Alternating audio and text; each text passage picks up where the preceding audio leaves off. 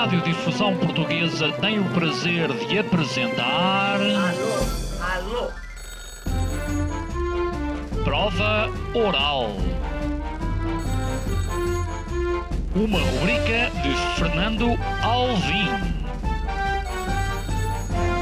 Alô, alô. Todas as tardes aqui na sua Antena 3. Um programa bem divertido para toda a família. Basta telefonar e conversar. Ah, é da Praça da Figueira? E? Dos Jardins do Lógico? Prova Oral. Um programa para gente nova. A vossa atenção, portanto, para o programa Prova Oral. Ora, sejam bem-vindos a mais uma edição eh, da Prova Oral comigo, com Diana Duarte e também com Bernardo Pires de Lima. Eu devo confidenciar-vos que há poucos, eh, eh, quando, quando chegamos, para começar, perguntei logo à Diana o que é que ela tinha feito, não é? Ela, não disse nada, mas o Bernardo Pires de Lima perguntava Eu não fiz nada. Ah, Bernardo, sei que és cronista, que, que- que- que estás muito presente nos mídia, é daí que, que, que eu conheço, de resto já vieste aqui a este programa, mas depois, o que é que tu fazes mais, não é? Disseste logo que eras, que eras pai, que. hum, o que é que fazes mais? Que tinhas uma empresa de consultadoria. É uma espécie de aloe vera, o Bernardo. Dá para muitas um puzzle. coisas. É um puzzle de atividades que o tempo foi arrumando. Não sei quanto mais tempo é que vou fazer eh, este número de coisas, mas enquanto me der alguma pica, continuo. De qual é que retiras mais prazer?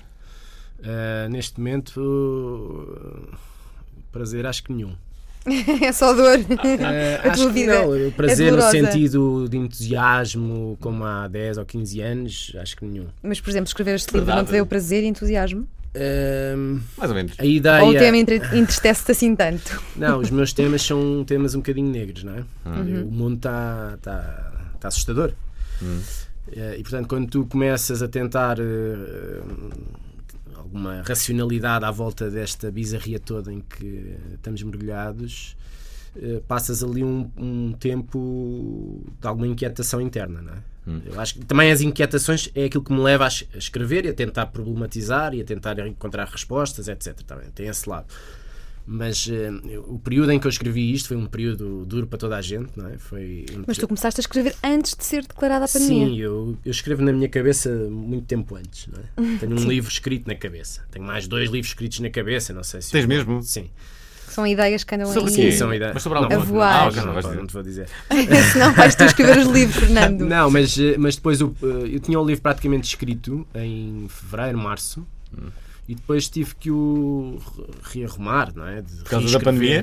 Sim, porque a, a pandemia trouxe novos ângulos, novas argumentações. Alguns deles encaixaram, Quais os outros principais? O que é que mudou na- na- na- no ângulo do teu A livro vai- antes e depois da pandemia? Há uma ideia que tu dizes eh, muitas vezes neste teu livro. Primeiro, eh, dizes sempre que eh, a, a política é sempre i- internacional, Sim. não é? Sim. Eh, e outra ideia que tu defendes é que a pandemia veio pressionar a democracia. Sim, sim, mas que, que, que, que não embarcas na- naquela lógica de que eh, eh, todas as democracias estão a ir ao fundo Condenadas. e que e condenadas e que os nacionalismos é que agora estão em voga. O livro é um ensaio otimista dentro deste caldeirão um bocadinho negro. O que nós já tínhamos era uma pressão sobre as democracias antes da pandemia. O que a pandemia ac- acrescenta é um- uma aceleração dessas pressões, não só porque vives num período de exceção, exceção constitucional, exceção por regimes de emergência, porque a crise económica é, é avassaladora, porque tens situações sociais gravíssimas e, portanto, o poder político tem que dar resposta rápida e não estava não com esse ritmo a dar eh, antes da pandemia.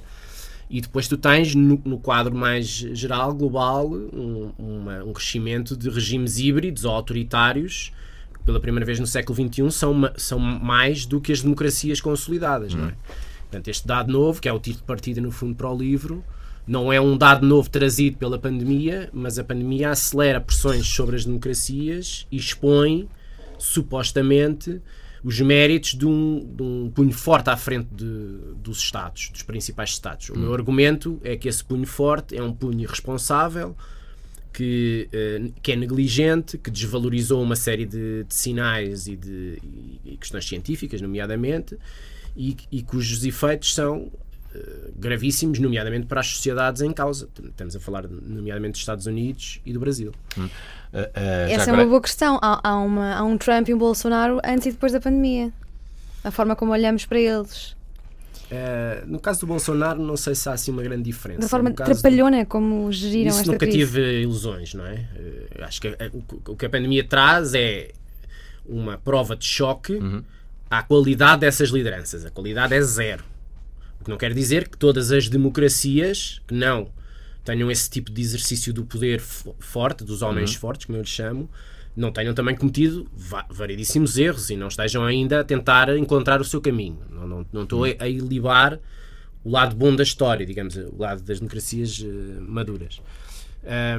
O- no caso do Trump, ele tinha era um, um argumentário consolidado, que era de, um, de uma, digamos, de um...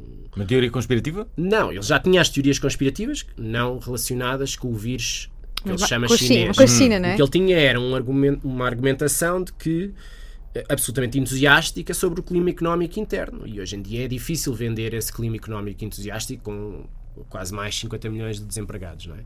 Portanto, a questão que se, que se coloca é, em janeiro, quando ele sofre o impeachment e vence a votação no Senado, eh, faz um discurso absolutamente apoteótico, não é? Derrubei as forças que estavam contra mim, tenho a economia a crescer, o emprego, a bolsa, não, não, não.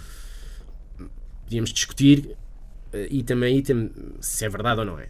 Mas eh, vamos eh, assumir que é, e era a narrativa dele. A partir do momento em que as coisas invertem, o ciclo fica mais difícil para ele, porque é, é, é historicamente difícil que um presidente seja reeleito num, num, num ciclo económico negativo, não é?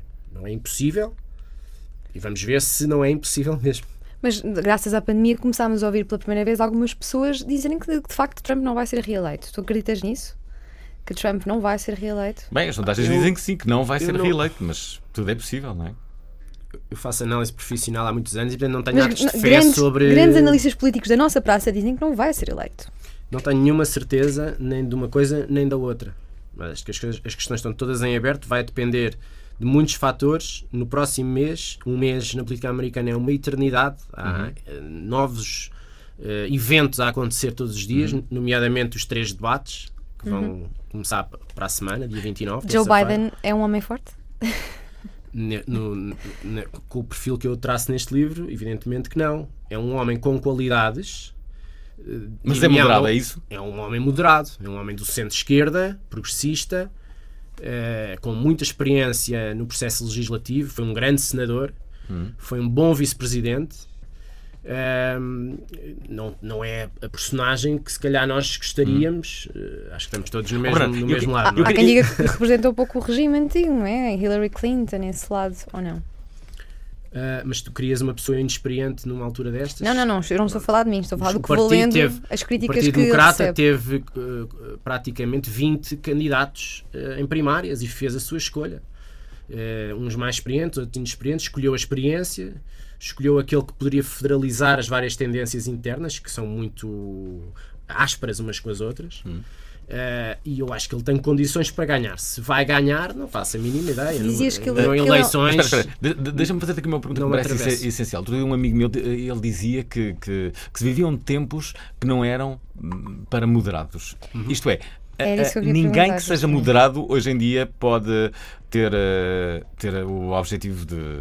Discordo de- completamente. de- de- Não, a minha de- questão de era, ser os líder, moderados não é? não fazem falta ou não vão fazer cada vez São mais falta?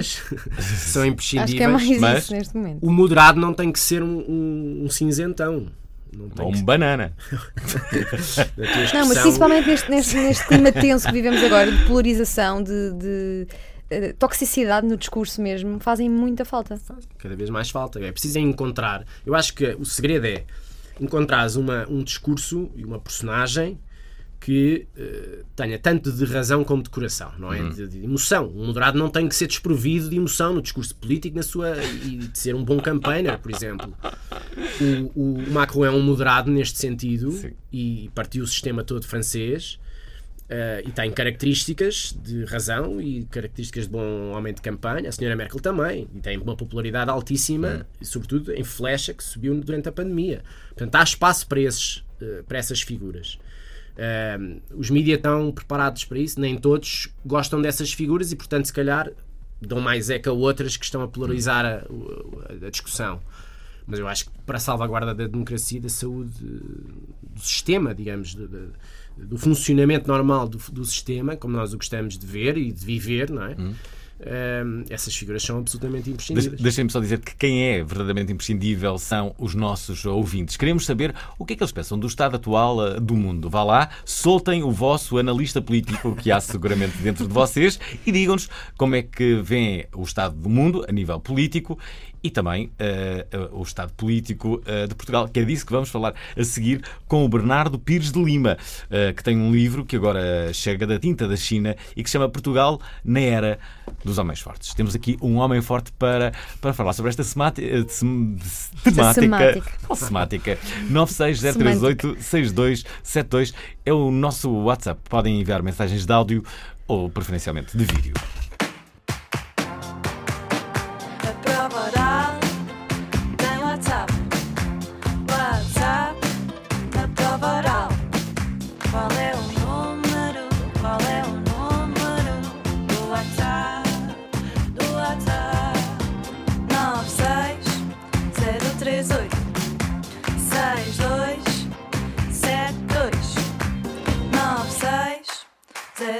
96038 6272 O que é que as pessoas neste estúdio falavam durante o indicativo do, do, do que? Fernando Alvim é um Esse- moderado. esse- que faz falta ao país e ao mundo. Não, por acaso não falávamos nada disso. Não és nada moderado. Recuperávamos. Por acaso até acho que sou.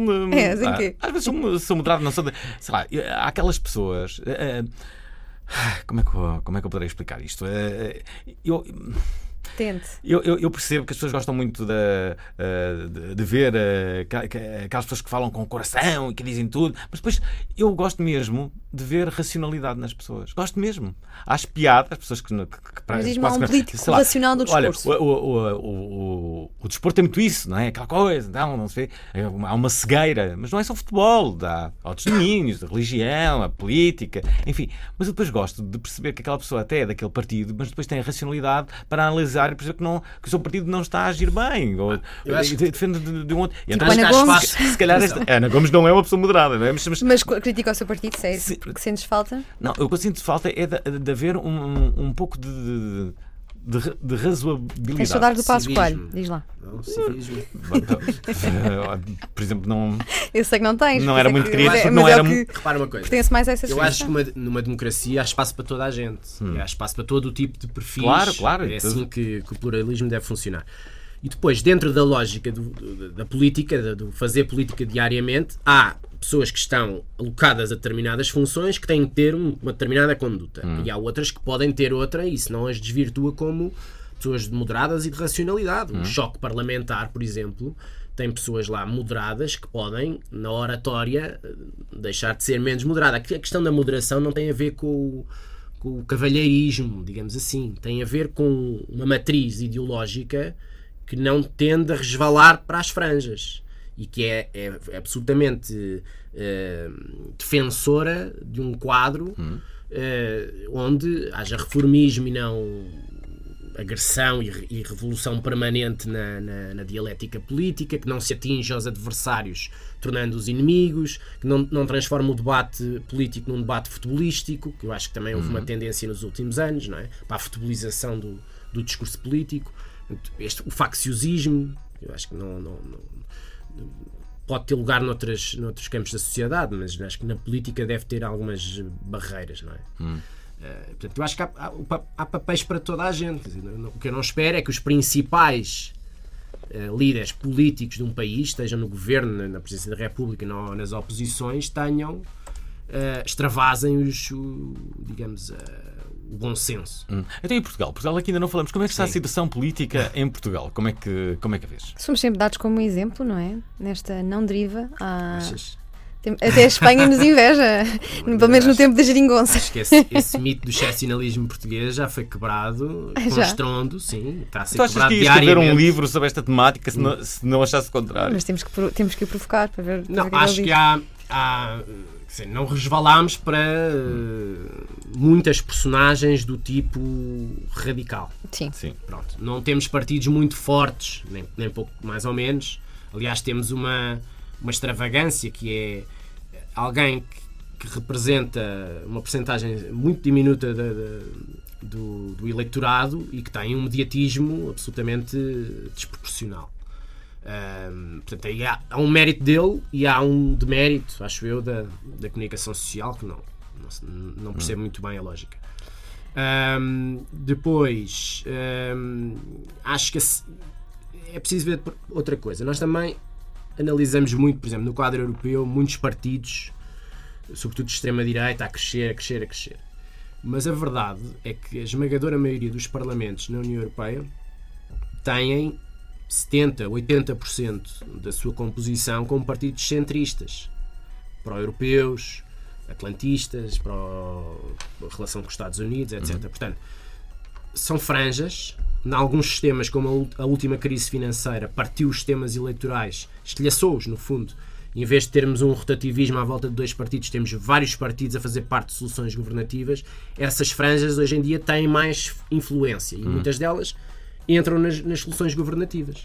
Aqui, o que nós encontramos foi eh, um- uma espécie de redoma à volta do, do, do, do- PS e do PSD, mas a partir das, das legislativas de outubro, o quadro alterou-se completamente. Outubro, outubro do ano passado. É? Tu tens uma redefinição completa do espaço da direita e eu acho que mais dia menos dia vais ter uma redefinição também ideológica, ou vais forçar essa redefinição na esquerda, nomeadamente dentro do Partido Não Socialista. ficaste surpreendido com a sondagem que circulou este fim de semana que mostra o CDS atrás do LIVRE Nada.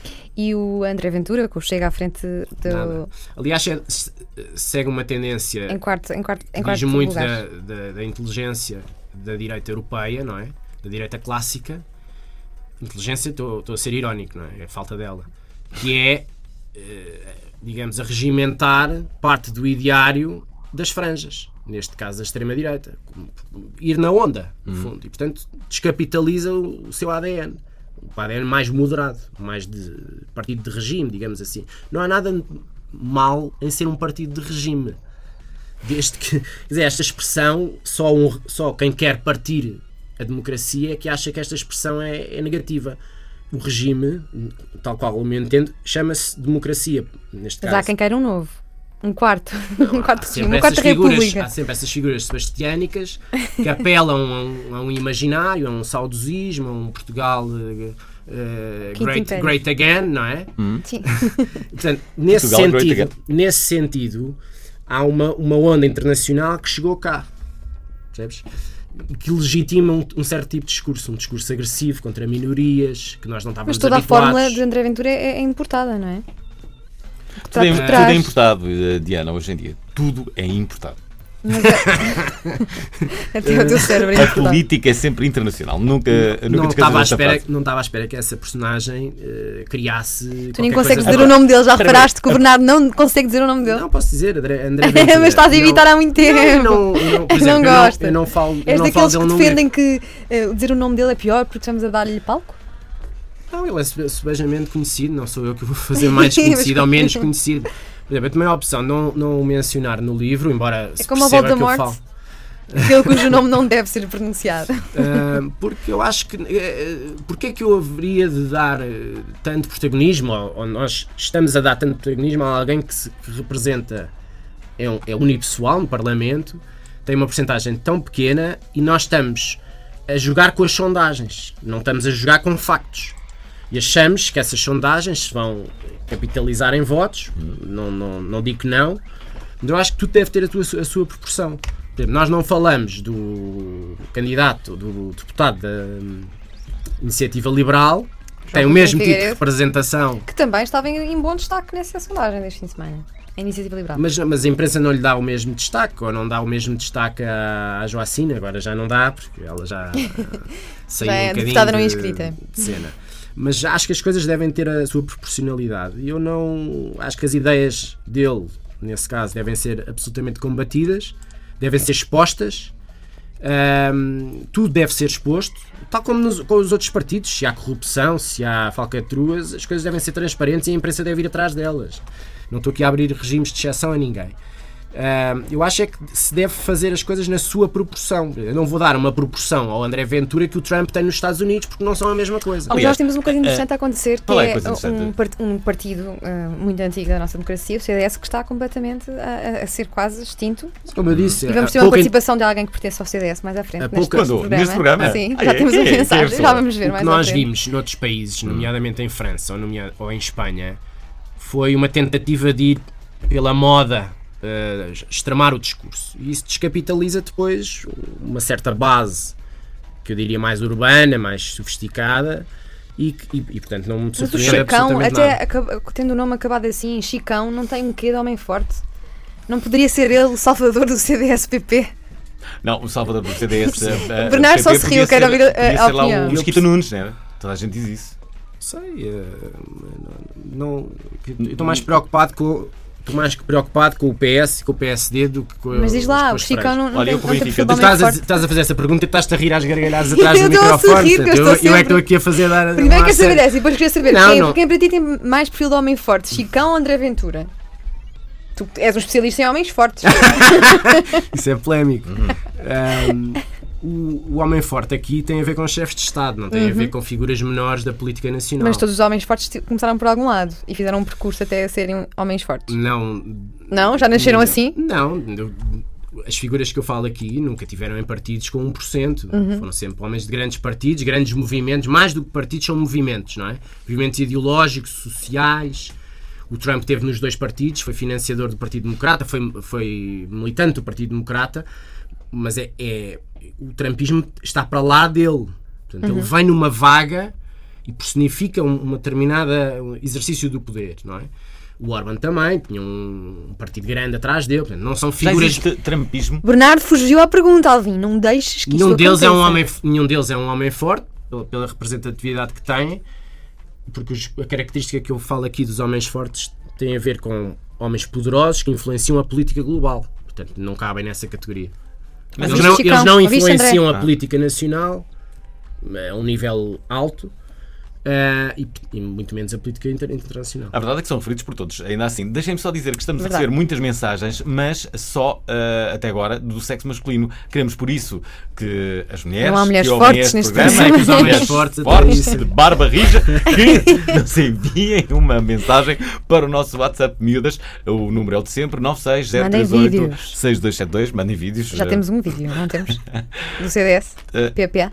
Não sei, temos aqui, Temos. temos aqui o Gonçalo Freire não que é. questiona o nosso ah, convidado. Boa tarde, Prova Oral. Boa tarde, convidado. Daqui Gonçalo Freire. Mais uma vez um grande tema. A minha pergunta, eh, a pergunta que eu queria colocar é a seguinte. Embora eu concorde ah, com a análise do, do Bernardo relativamente ao tratamento de- dos regimes americano e brasileiro na- ao, ao seu tratamento da, da questão da pandemia, a pergunta que eu queria colocar é o que é que o Bernardo acha sobre o tratamento do governo chinês ah, na questão da, da pandemia e qual é que acredita que é a veracidade real do, do- dos dados ah, do, do Covid ah, na população chinesa. Obrigado. Hum. Está, boa intervenção. Isto parece a quadratura do círculo da TSM, não é? A circulatura do quadrado. Agora é a circulatura do quadrado. Sim. Perco muitas páginas a responder a esta pergunta no livro. Sim. Eh, acho que os números chineses, São falsos. não vou dizer isso, mas eh, são muito duvidosos, tal como os Made in russos. China. É sempre. os russos, por tudo o que sempre- pode ser sempre. Todos Estão a, os números. estarão a subtrair a verdade. todos os números que vêm da China, seja em- neste momento de, de pandemia, sejam anteriores a outras áreas da governação, são completamente opacos e nós não temos a capacidade para ir à transparência chinesa. Não temos. Nem eles revelam, nem, nem nós conseguimos chegar lá. Isto é válido para orçamentos para as regiões internas dentro da Rússia, é válido para o orçamento da defesa, portanto, é uma, uma grande zona cinzenta em relação a factos e números. Isto aqui não é diferente. O mesmo em relação à Rússia. E eu falo muito disso. O- quando eu falo aqui de vários eh, homens fortes, o Erdogan, o, o Xi Jinping, o, Putin. Bolsonaro, o Putin o- e o Orban, A capa é muito bonita. em eh, da Vera Tavares, da como sempre. Como sempre. Ahm, falo numa constelação de personagens que têm algumas características comuns, mas que os seus países também as obrigam a não serem todas iguais. Portanto, eu sou muito crítico do regime chinês, por variedíssimas razões. Portanto, o livro eh, Que foste à China? Não tive ainda na China, não. Quais as maiores críticas que fazes ao regime chinês? Qualidade dos produtos. Fraco. Olha, uma das questões tem a ver com, a- com este autoritarismo digital. é? Tem aí um subcapítulo sobre isso. Ok, temos de usar VPN para ir ao Instagram na China, como aconteceu. Não, é a passada chinesa, Joking. a passada chinesa nas nossas sociedades não é só de capitalização de grandes empresas, não é dinheiro cash. Ahm, tem a ver com uma passada de digitalização, de monitorização que eles já fazem internamente, que- onde eu não quero viver. Eu sei que eu vivo num sistema de vigilância absoluta, sobretudo criado pelas grandes Empresas tecnológicas tecnológicas. americanas, e eu não, não, não, não, não retiro a crítica. ah, Já viste o documentário da Netflix, já é? vi, mas já tinha já sofri Já com isso. sabíamos, Aliás, sim. tenho uma predisposição para ir paulatinamente saindo das redes sociais e o ano passado queria sair eh, o ano passado, este ano já disse que vou sair no, no ano que vem. Fazes detox de vez em quando, Estou um é, para apagar as redes, sim, depois há um voltas. Estou tentar. a sair do Facebook para sempre. Saíste para sempre? Sim, só que Mas o tens Twitter, Twitter, Tenho que um Twitter- no Não, eu tenho Twitter. Que é pior, o Twitter, eh, o Twitter é pior, tem mais ódio. Sim, mas eu não, não, entro, não, não entro nesses campeonatos. não é? Eu vou lá Não porque aquilo é um, grande, é um grande instrumento de trabalho para mim, Uhum. com muita informação. E portanto, eu- o meu, o meu, a minha ponderação se saio ou não saio é saber eh, como é que eu volto ao antigamente na recolha de informação Pois. e, de, e, e seguir uma série de Instagram. pessoas que eu respeito. Como é que fazes? Não tenho, não tenho, não tenho. Tenho LinkedIn, uso mais para, enviar minhas currículos. Então, não coisas. gostas mesmo do Zuckerberg, ele não usa as redes, só usas o WhatsApp, não é? Porque tem de ser. WhatsApp, mas O resto também- ele é um- também é um boicote ao Mark estou Zuckerberg. completamente farto de grupos e de... É. Não papa grupos, eu o também-. Eu também não papo grupos. O problema dos grupos é que muitas vezes inserem-se eh, em, em grupos e depois, eh, eh, como direi, é indelicado sair dos grupos. Fernando Alvim, Pá, sai da bruta. conversa. Sai à bruta. Deixa sair. Sai à bruta, eu não consigo fazer isso. Eu não consigo fazer isso porque. Metes porque- mutes então, calas as pessoas. Fico com medo que as pessoas. Depois, olha, isto é ingrato, não é? Epá, Então, não. Temos aqui Precisas de validação social. Deves estar em quê? preciso. 50 grupos ao mesmo tempo? Ah, tem muitos. Epá, Estás em muitos, então não. Qual é a tua justificação? Bem, não estou para isto. Ponto. Papas Estou em grupos. muitos. É que às vezes, imagina, no início se calhar até fazia sentido, mas depois começaram a fazer. Eu não, posso processar toda esta informação diária. Nada, nada.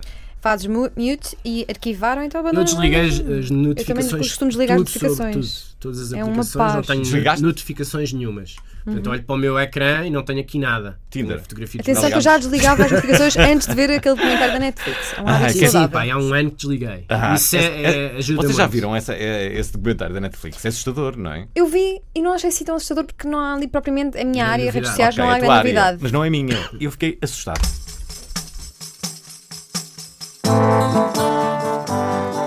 El Rei estava triste com tal depressão, ninguém conseguia trazê-lo à razão. Trouxeram mulheres, tintol, carrascão, palhaços e bobos, mas rir é que não. Nem chá, nem mezinhas, nenhuma poção. Tiravam El Rei da fatal depressão. Tentou-se de tudo com bruxas então. Nenhum dos feitiços deu certo, pois não. Até que houve um dia que foi desigual El Rei tropeça num rádio e ouve a prova oral E o riso instalou-se na boca real. Esta prova oral faz milagres E foi-se a doença, a maleita deu fim. Banida, suspensa pela voz do Alvim Acaba-se a história, a maleita deu fim Pois não resistiu à voz do Alvim A minha voz, a qual se junta Diana Duarte e também Bernardo Pires de Lima, que tem um livro eh, novinho em folha. Como é bom, como é bom um livro novo, É não é? mesmo. Não sentes isso? Gosto Pegaste no livro pela Sim, primeira sim, vez. sim, é É Cheira bem. Cheira lá o É. livro. Há papel. Ahm, As Portugal. folhas, A expectativa, a páginas. Não é a capa, não se cheira a capa. tudo é um... é- Não Olha, e está em destaque, Não que ontem passou na. Bertrand da Avenida de Claro Roma que cheira estava em grande destaque. Cheira-se tudo no livro. Ahm, qual foi o segredo que contou o Bernardo? Olha, Eu gostava de dizer isto depois de entrar o vídeo que nós Devo temos dizer, devo de um dizer- grande advogado da nossa praça e comentador. Devo dizer que hum, os livros foram uma enorme companhia durante estes meses de, de pandemia. Verdade. Olha cá. muito mais. Há muita O gente que é que não conseguiu Olha, ler. eu descobri Virgílio Ferreira. O quê? É verdade.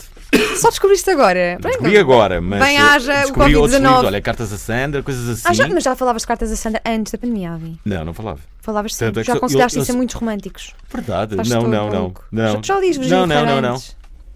Eu, eh, se reparares bem, quando entrevistei o David Borges, foi em plena pandemia. Pois foi. E falei das cartas da Sandra, vês? Ah, tu noutra não digas aquilo que não vida. sabes. Mas foi em março! Olha lá, março, Então, já início da estávamos em pandemia. pandemia, já estávamos em casa. que foi em Aliás, eu 2020 peguei nesse livro século do Virgílio Ferreira e dei ao David Borges. Ah, um tipo fixe. Bom, deixa-me só dizer que. Mas é muito existencialista. Mas, que- mas o que é que tu descobriste? Ah, e eu descobri a Helena Eu- Ferrante eu também, que- não foi antes da pandemia. E, e, e descobri ainda mais Bukowski. Ah, estou a ler bem. É um bem. é um Ah. javardolas. O que é que descobriste, Bernardo? Olha, eu andei muito. Vamos subir a, a- a parada. Olha, andei a ler, desculpa, andei a ler Covid. muito, muita, coisa sobre boxe. Que é um Sobre tema que me interessa muito. Eh, Homens fortes, lá está. é uma Literalmente. Eh, interessa muito, não só como praticante, completamente amador, mas, eh, Tens praticante de boxe? mas porque há uma, uma literatura, Hum. grandes autores que se dedicaram à temática do boxe, do dos grandes combates, dos épicos combates Uhum. de- de- do século XX, não é? Eh, e dos grandes boxers, dos grandes lutadores. E, e há, há um rol de livros eh, fantásticos que não tanto romanceados, mas às vezes até reportagens eh, com uma categoria enorme de qualidade literária. Foi, foi isso que houve, houve ali uma altura. porque Eu faço, sempre, eu faço muito desporto, não é? fiz desporto de alta competição e o desporto para mim. O que é que tu fizeste? Joguei ténis. Mas a um nível elevado? Ele é Beto Pires de Lima, tinha que jogar ténis. O ténis tem- é democrático. o Alvin faz. eh, é paddle, não é? É um, é um, é um, mas não- irmão, mas não a é um irmão nível- do ténis. Isso é. Vou chegar lá, claro, obviamente. Sempre É um Beto nível também. internacional, mas por enquanto ainda não. Betos de Mafamude. Eu, não, eu recuso-me a jogar isso. Não. É como um jogador de futebol t- acabar nos matriz. É como um surfista fazer É. body, bodyboard. Não dá. Mas as pessoas do ténis têm essa. essa Não, há muitos, essa- há muitos que aderiram, mas é mais porque ficaram mais gordos, etc. Mais outra forte. coisa. Não, mas o boxe é uma descoberta recente e eu acho que o boxe, na, no- naquele período de desconfinamento, Mas libertas o quê? salvou-me. boxe? Salvou-me. Porque, ah, É uma expressão imagina, um bocado uma pessoa. forte, Mas salvou-te porque praticaste boxe ou porque ah, leste livros de boxe? Não, porque pratiquei. Mas onde é que praticavas? Epá, quando, quando foi permitido, não é? Ok. Mas, mas não, Podes- só pode ser podes uma, fazer um boxe em casa. Podes fazer treinos eh, individuais, de sombra, etc. Não precisas sequer de um Eu comecei a Mas correr, o coisa boxe que o Dave geralmente. Liberta, e dá-te adrenalina, liberta as energias menos boas. Não, eu, mas eu sempre tive interesse em saber. Diana Duarte só tem interesse em Porque, saber agora fazer, imagina, uma não. pessoa agressiva é, é bom que pratique boxe ou não? É, é acho porque é associado a um desporto agressivo. Mas não é. Mas não é. Tem uma- É como o rugby. O rugby é um jogo É de bom para pessoas que se queiram defender É ou é simplesmente para libertar as energias. É tudo. É, O que é que te dá É, ti? racional. É... Para mim foi um desafio aprender um, um desporto novo aos 40 anos. Não é? E não ir para um que eu já conhecia ou que já tivesse praticado. Uma coisa completamente nova. E depois encontrei ali um grupo e treinadores, etc., com ambientes fantástico, muito perto de casa. Ah, depois crias uma rotina de aprendizagem, querias mais, não é? O treino é sempre diferente, tem uma componente física, outra parte eh, cerebral, porque Tem é parte muito cerebral? técnica. Tem, porque tu tens, tens que ter um nível de, de rapidez e de resposta. Tens de ter reflexos. A quem é que davas uma direita bem aplicada? Não, a quem é que colas ao saco de boxe? Que, que figura é que colas lá para libertar Por energia? acaso faço muito esse exercício, mas eh, não sei se te vou dizer nomes. Pois é, é aquele, é aquele nome que tu não dizes. É pá, não digo. Estás a estás a muito ser moderado, É muito agressivo. É muito isto Não ser vou moderado, isto vai não ser vou prender, moderado. Moderado, moderado. Ser- Ora, eh, de- é Bernardo Pires de Lima, é nosso convidado. Há uma coisa que o Bernardo ainda não falou, ah, ah, mas que vai Há falar. muitas, de certeza. Não, não, há uma que é essencial. Que até, até há pouco, lembro-me que da última vez que aqui vieste, eu já, o- já o sabia. Não puxei o assunto.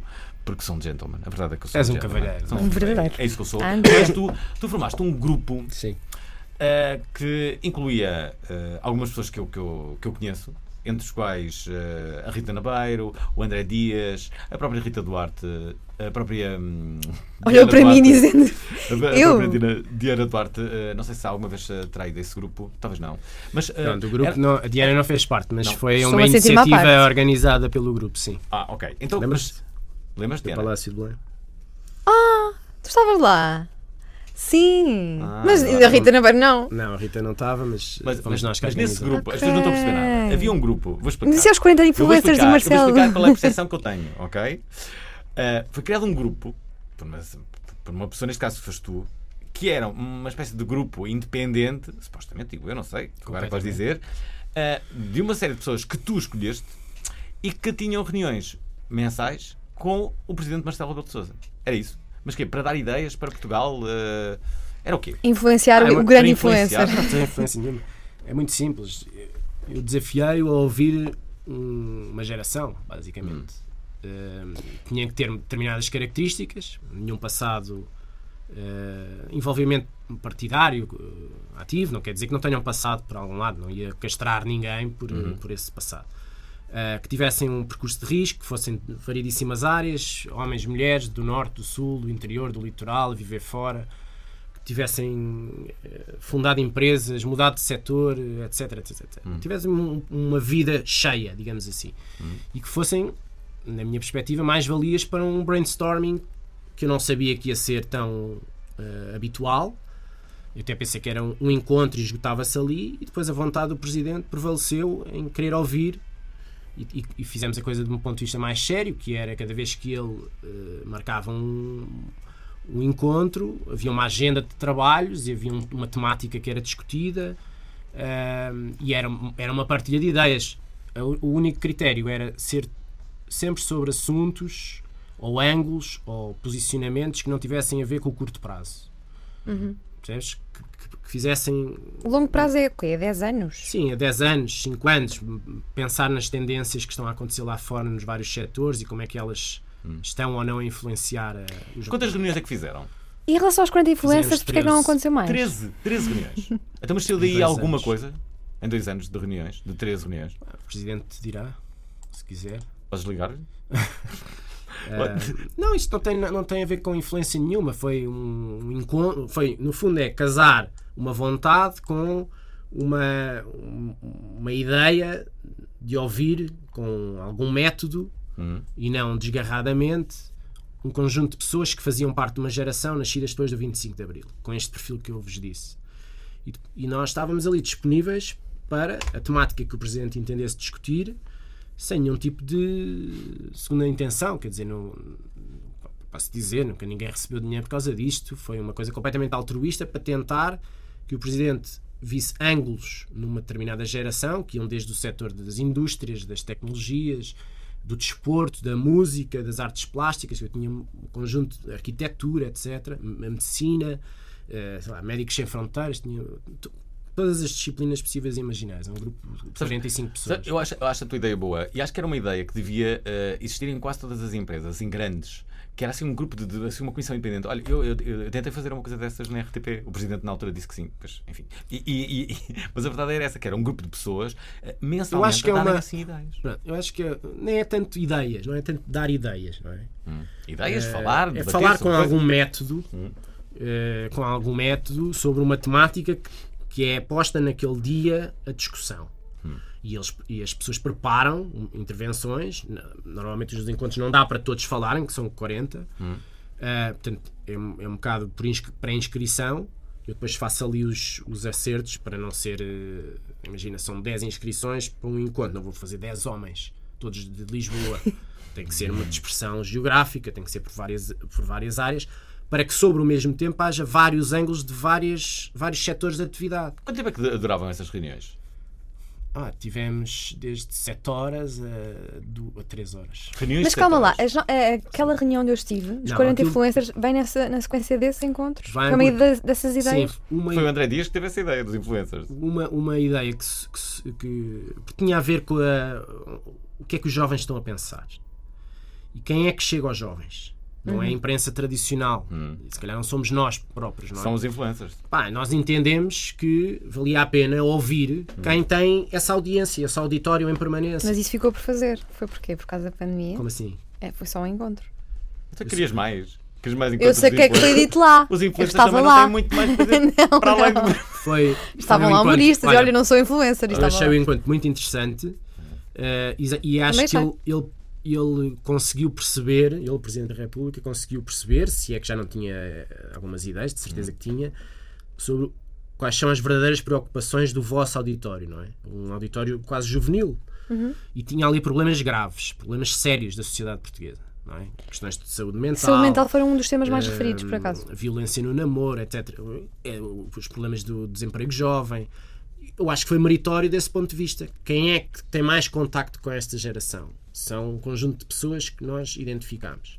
Nos meios vamos, digitais. vamos pô-los em contacto com, com o Presidente da República. Deixem-me só dizer que estamos a 15 minutos do final do programa e, e fomos absolutamente, eh, como direi, eh, eh, atacados com, com, com mensagens. Estamos cheios de mensagens. Uma delas é aqui do, deste ouvinte. Boa tarde, Fernando Mafamude.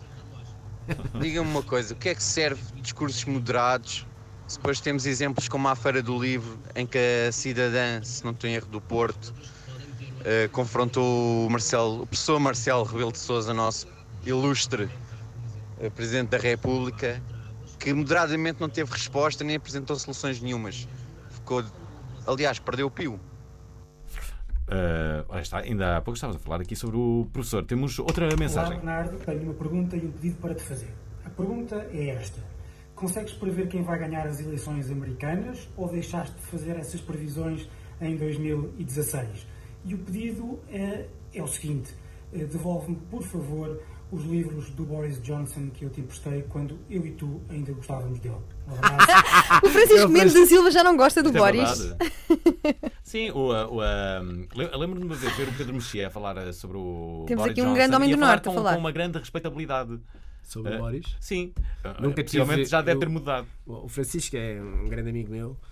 Eh, e Do estamos sempre a, CDS? prega- a- a pregar partidas e eu também a ele no Hum. Twitter estamos sempre a meter um com o outro a ver se aquilo Ainda hoje se meteu contigo. Quando eu disse que hoje o programa era só para homens fortes, o Francisco pergunta: então porquê é que vai o Bernardo?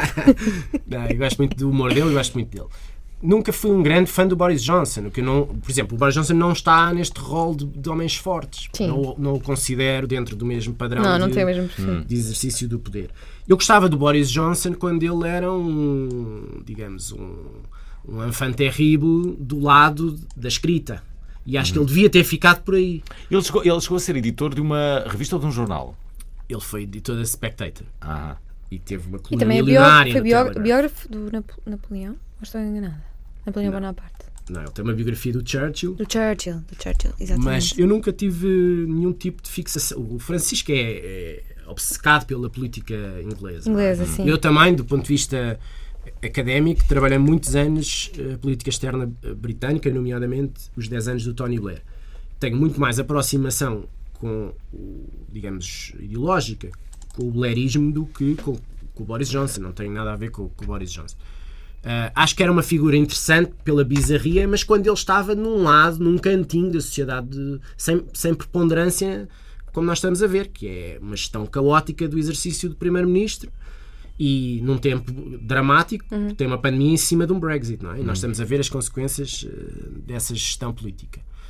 Ahm, não tenho livros do Boris Johnson para devolver ao Francisco. Acho que é Isto é mentiu numa rádio nacional. Mas olha, é? vamos Mentiu. aproveitar esta intervenção do Francisco Mendes da Silva para revelar aos nossos ouvintes que tu fizeste parte em algum tempo da Noutra tua vida, vida. noutra vida do CDS. É verdade, É. noutra vida, num tempo Este partido Foi que vês agora era esse, o segredo foi agora revelado na tempo- Rádio Nacional. Um tempo em que eu, eu era. No tempo dos dinossauros. O teu, o teu primo, uh, Pires Lima, que chegou a ser ministro, eh, é, foi uma das figuras mais Nós prominentes do família, CDS, não é? fomos uma fam- somos uma família com. Foste várias- condicionado, várias- foste condicionado Não, na tua, na tua não, família. não, fomos, somos, fomos, somos uma, desculpa, somos uma família de várias eh, proveniências ideológicas, não? é? Tudo Tens alguém, alguém comunista na família? Comunista não, mas tenho socialistas. Ok, que é quase igual. Eh, não, não tem nada a ver. Não tem nada a brincar. ver. Eu, eu acho que foi- eh, tenho um percurso do centro-direita para o centro-esquerda, no sentido em que hoje me acho que não, não é partidário, não, não, não confundo isso com posicionamento partidário. Tem a ver com uma matriz de uma defesa de determinados princípios que o centro-direita abdicou e que eu, eh, porque o mundo mudou muito nos últimos anos, na última década, e eu mudei também muito. Eu não pensava eh, aos 20 e tal, era o- mais ou menos a altura em que eu frequentava. Eras um jovem conservador de direita. não, eu aos nunca 20? fui conservador. Eu tinha um, Liberal? achei que o desafio que me foi posto, sim, mais liberal, mas tinha a ver com um arejamento do discurso. Eu fui como um, um, digamos, um académico tentar pensar política europeia com uma determinada personalidade, chamada Paulo Portas. E esse desafio, eu tinha 27 anos, achei interessante. Eras um leitor do Independente, como o Francisco. Como eu. Eu escrevi no Independente Escreveste umas no Independente. coisas, mas acho que era mais leitor do público do que do Independente. Nunca, f- quer dizer, lembro-me perfeitamente do Independente lá em casa, mas havia muitos jornais lá em casa, portanto era mais um jornal. Mais um. não? Eu não tenho nenhuma fixação com o Independente. Deixa-me deixa só dizer que temos muitas mensagens, deixa-me colocar aqui mais algumas e depois continuarás. É que Manda estás a mensagem dizer. Oral. Epá, entrei no carro, estou aqui a falar de influencers. Estava a pensar, será que os influencers são agora os novos Fernandes Pessoas, Essas Queiroz, Amadeu Sousa Cardoso, por aí fora? Será? Beijinhos e abraços. Boa semana. Não sei porque é que Não este nosso ouvinte eh, foi para o lado eh, cultural. Uh, uh, Eu será que os naquele influencers encontro- vão ter nomes de ruas? Não é? Essa é uma Não, boa questão. Esperemos que não. Mas- não, é, não, tem, não é nada contra a Diana. que venha ter uma, Mas eu não sou influencer. A. Diana é influencer. O que, o que é que é o influencer? Eu não sou tem, influencer. tem mais de 100 mil eh, seguidores no Instagram, é isso? Não sei. Faz Mas é- é influencer. é associado a uma pessoa que vende produtos na internet. Tem que ter engagement, tem Creme que ter Nivea, vários comentários. manteiga BCL, Prozis. Pois, mas Isto nós é tínhamos que dar algum nome, não é? À coisa. Exatamente. Mas, por exemplo, quando, Também depende naquela do que que reunião, As influencers fazem, se for só Naquela para mostrar o rabo, reunião- se calhar não pode. Não sei se será bem isso dá likes, influencer. isso dá likes, mamas e rabo dá likes. Mas o Marcelo Belo de Souza, nessa reunião, ele dá- dá-nos uma espécie de lição a dizer: Eu, antes de vocês todos, já era eu influencer. E é, é engraçado porque ele é verdadeiro. Ele, teve- ele usou o palco do jornalismo, usou o palco da, da política, o, pal- o palco da academia, da televisão. Hum. É. Professor ele juntou tudo e não influencer. precisa de redes sociais. O, para o ser um homem mais foi influente. o Não ante havia. dos anos 90. Não, mas agora poderia ter e não tem. em breve não vem este programa. Vem! Vai, Ai! vai. Que excitação, Diana. Olá, Alvin, Diana e Bernardo, uh, daqui Joana Guerra Tadeu. Houve só uma coisa que o Bernardo disse no início da, da entrevista que me, que me incomodou e que me ficou aqui a chatear, que foi de que o mundo está assustador e de que estamos a passar uma época muito assustadora, uh, falando de política e de política internacional, como, como vocês referiram. E eu queria só relembrar que, o nosso, que os ouvintes de que de facto o mundo nunca esteve tão bem. Nunca tivemos tanta gente com acesso à água potável, nunca tivemos tanta gente com acesso à eletricidade, nunca tivemos tantas meninas a conseguirem ir à escola. Uh, e acho que é importante de vez em quando relembrarmos que de facto o mundo nunca esteve tão bem uh, em termos de desenvolvimento e que não só de figuras políticas e de homens fortes e de mídia se faz um mundo e que por muito mal que, que, esse, que esses soundbites e que esses uh, momentos de mídia sejam, de facto o mundo nunca esteve tão bom. Beijinhos. Bernardo, Posso pegar nesta? claro. É uma ótima, é uma ótima, é uma ótima observação, porque eu eh, alinho completamente neste raciocínio. Quer dizer, no início estávamos aqui num, a tentar enquadrar a expressão dos homens fortes Sim. e um bocado a natureza da- das relações de poder que hoje imperam na, na política e nas relações económicas, etc., internacionais. Ah, mas, por exemplo, dou enorme destaque a um conjunto de eh, posições que as, as sociedades no Sudão, no Montenegro, na, em Hong Kong, etc, etc, etc, Estados Unidos, Brasil, hum, trouxeram para a rua durante meses a fio, pagando com a vida muitas vezes, em, em, numa luta constante por eh, democracia, por direitos humanos, por pluralismo, por uma série de coisas. E, portanto, eu tenho o meu ensaio é um ensaio otimista, não é um, para mim não é um fatalismo, aliás, é um bocadinho uma contradição nos termos com a democracia, um fatalismo que isto que seja uma marcha ah, absolutamente imparável de camisas negras e que nós não temos hipótese nenhuma. Acho exatamente o contrário. O meu argumento é que a pandemia expôs as, as fragilidades, as falências, eh, o método de exercer o poder destes homens e os pôs em causa, os pôs em xeque, a um ponto de que hoje em dia tu vês a, a eleição americana como uma eleição aberta. Em janeiro, se calhar, não havias assim. Não é? Portanto, nós temos com 200 mil mortos nos Estados Unidos à conta da Covid, que são cinco vezes mais do que morreram americanos na Guerra da Coreia ou 60 vezes mais do que morreram na- no 11 de setembro. Só para teres uma proporção da escala dramática. Nós vemos o- as idas ao, ao Banco Alimentar por vários estados e várias cidades norte-americanas e é a classe média.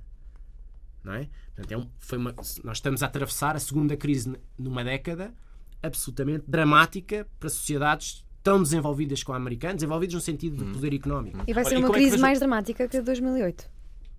mais duradoura porque envolve muito mais variáveis. Uma variável de saúde pública, uma variável em que os governos têm que dar uma resposta rápida para não congestionar os serviços públicos, mas ao mesmo tempo uh, têm que acautelar que o número de mortes e infectados seja o mínimo possível. Tu não tens uma vacina, uh, tens expectativas económicas que tens que lidar, uh, tens instituições macro também têm que mostrar a prova de vida, é um caso da Organização Mundial de Saúde. Uhum. Uma das questões em, que eu acho que ficou muito bem espelhada é que os Estados nacionalmente, e são eles que têm, a, a, digamos, a prerrogativa de fazer política sanitária e exercer a, as decisões em saúde pública, isso é redutor para a dimensão de uma crise transfronteiriça como esta. Portanto, tu precisas de coordenação a um nível mais elevado do que estadual. No caso europeu, isso para mim ficou claro. Não é possível delegar só nos Estados e na sua natural descoordenação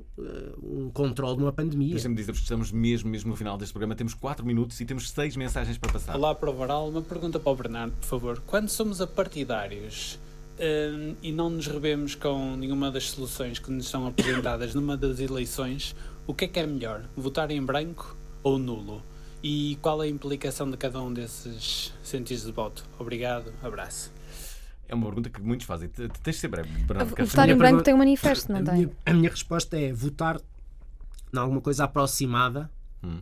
não ideal, não há voto ideal.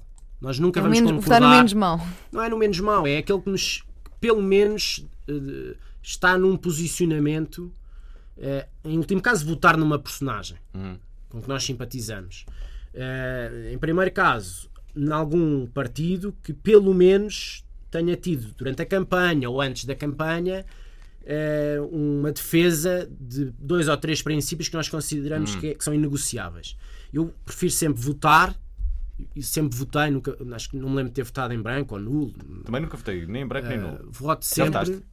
Votaste? Eu já votei na minha vida várias vezes. Já ando aqui há 10 anos a votar. Voto- Não, mas voto voto sempre. Já votei em variedíssimos partidos diferentes consoante as eleições. Ah. Eu, não... Eu também. Andas a variar muito. é Sim, PS, sim. PSD, CDS. Eu já mas votei aí- em quase todos os partidos. Já o disse várias vezes neste programa.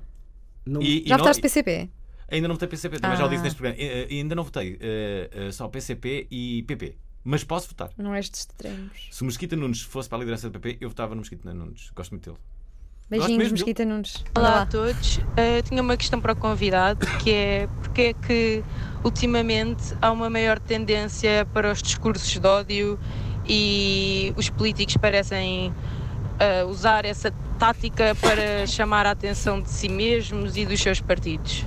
Eh, obrigada, boa continuação, tarde. Esta é uma há, boa pou- questão. há pouco, de certa forma, respondeste a isso. Tu dizias que é uma, é uma moda, esta coisa dos Não, mas isto extremismos, traz não é? Que, que- que os políticos, de certa forma, Mas não perceberam traz- que se fossem moderados não isto- iam ter votos. O discurso violento é super permeável a populismos. Isso é uma, uma, uma questão que eu gostava de, de que tu esclarecesses. E não é só- e não é só na Populismo e política, demagogia, atenção. porque são dois conceitos que, que as pessoas confundem. Bernardo, este discurso eh, radical e extremista não é só usado na, na, na política, é usado em muitos meios, até na Repara uma comunicação. coisa, o- só há oferta partidária nesse sentido porque há uma procura por esse discurso e porque há- Claro. há, uma verbalização desses, desses argumentos radicais, xenófobos, etc. Há, há matéria para ir buscar eleitor. O, o que eu acho é que a última década, década e meia, nós vamos na segunda grande crise mundial. Era difícil ultrapassar, em termos de gravidade, a crise de 2008-2009 e esta conseguiu. Isto não é muito comum. Tu tens aqui uma situação dramática do ponto de vista económico, social e político. Mas a fragmentação partidária, o, eh, digamos, eh, o desespero das pessoas vem da grande crise de 2007, 2008, 2009. É a partir daí que o radicalismo popular depois tem eco em novas ofertas partidárias. Esse radicalismo popular pode ser contra os políticos do sistema, porque são considerados todos corruptos. Pode ser contra minorias, porque as minorias são entendidas como eh, usurpadoras de mercado de trabalho interno. Aí veio, por exemplo, a vaga de refugiados, numa altura onde houve uma série de ataques terroristas e foi tudo embrulhado no mesmo saco, manipulado pelo discurso político, etc. Portanto, não é de geração espontânea que há um discurso dessa natureza do ponto de vista do- da oferta partidária, porque há, há campo para isso. O, o meu ponto, mais uma vez, não é tanto hipervalorizar os lados da nova oferta partidária, é tentar perceber porque é que a oferta tradicional não deu resposta aos grandes problemas da sociedade. Um deles foi essa falta de transparência eh, financeira ou económica, eh, muitos carros de corrupção que, que, que, no fundo, legitimam o discurso das franjas, dessa pureza. Pois nós sabemos que os, aqueles que apregoam a moralidade às vezes são os maiores imorais, não é? Mas o que, é, o que é facto é que os partidos tradicionais cristalizaram muito a sua, a sua oferta. E, e isso abriu eh, espaço. Houve, acho que houve- não houve uma catarse dos partidos tradicionais de, de uma certa maneira, não é? Uma catarse no sentido de olhar, fazer autocrítica, ver o que é que está a correr mal, o que é que fizeram mal. Eh, há pessoas que estão reiteradamente a violar uma espécie de código ético da política e continuam a subir eh, politicamente como se nada acontecesse. Isso chega a uma altura em que há um preço a pagar por isso. E é um campo fácil de, de argumentar, não é? Portanto, ponho uma grande dose de responsabilidade nos tempos que correm nas forças tradicionais, na, na- na- digamos, na cristalização das instituições tradicionais. A corrupção da, falo da nossa justiça, vezes da, da, nossa política. da corrupção no livro. Acho que é um tema que, digamos, o establishment das democracias tende a não querer falar. Eu Mas acho que a saber- catarse política eh, dos partidos que, que têm uma responsabilidade sobre a, a história das democracias e muitos deles continuam no poder ou na, na oposição eh, com protagonismo, têm que fazer esse, essa autocrítica e têm que, que ir a fundo. Não, temos questão. mais tempo. O poder corrompe, é a conclusão É verdade, mas nós nunca seremos corrompidos. Nunca. É Jamais, é. em tempo podem algum. enviar propostas, podem sempre tentar, à partida não Tu és, tens cara mesmo de Ah, corrompível. é, é, podem enviar para o meu e-mail. Ou então comprei um livro do Bernardo Ah, Pires então de Lima. isso. Então se calhar- que é uma, o É mais melhor a não. fazer. Ah, o Portugal livro na era dos homens fortes, com uma capa muito Comprei interessante Bernardo. da tinta da China. É verdade, eh, ultrapassamos todos os limites, eh, vamos ser suspensos, com certeza. Bernardo Pires de Lima tem um livro, chama-se Portugal na Era dos Homens Fortes, Democracia e Autoritarismo em Tempos de Covid. Amanhã estamos de volta. Obrigado, Bernardo, mais uma vez. E pronto. Beijos, autoritários. Revela o programa. Gostaram da emissão? Querem ouvir outra vez? Ouçam, partilhem, comentem. rtp.pt/play o podcast da prova oral.